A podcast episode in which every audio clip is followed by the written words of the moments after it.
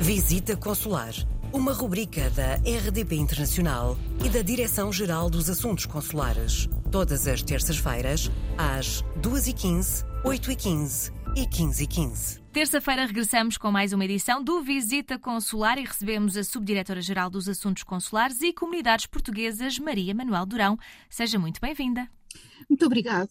Em apoio à comunidade portuguesa no estrangeiro, existem espalhados por todo o mundo 118 postos que se dividem entre secções consulares das embaixadas, consulados gerais e consulados, e que, no fundo, constituem o que chamamos de rede consular portuguesa. Estes postos prestam serviço aos mais de 5 milhões de portugueses residentes no estrangeiro. É esse atualmente o número de inscrições consulares de que dispomos. De entre os vários uh, serviços consulares prestados aos uh, cidadãos, a maioria diz respeito ao cartão de cidadão, passaporte, questões de notariado e registro civil. Só para vos dar uma ideia, em 2021 foram praticados cerca de 1 milhão e 200 mil atos na rede consular portuguesa.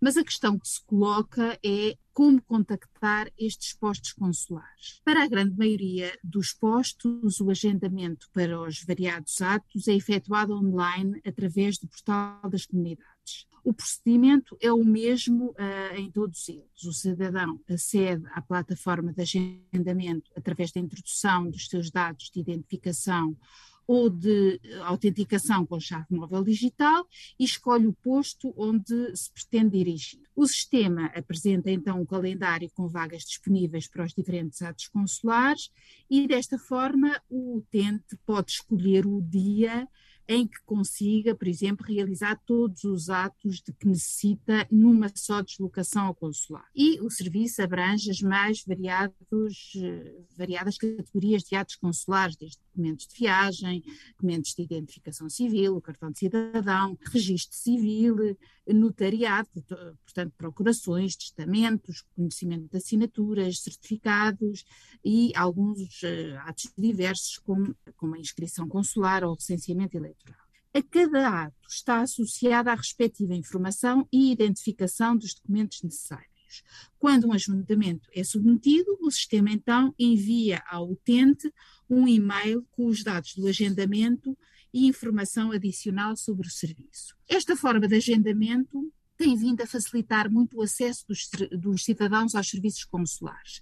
Tem uh, reduzido as deslocações aos postos e evitado as filas de espera. E dessa forma tem-se contribuído para uma melhoria da qualidade do atendimento. O centro de atendimento consular, nos países onde já funciona, pode também ser um facilitador deste agendamento online, caso surja alguma dificuldade.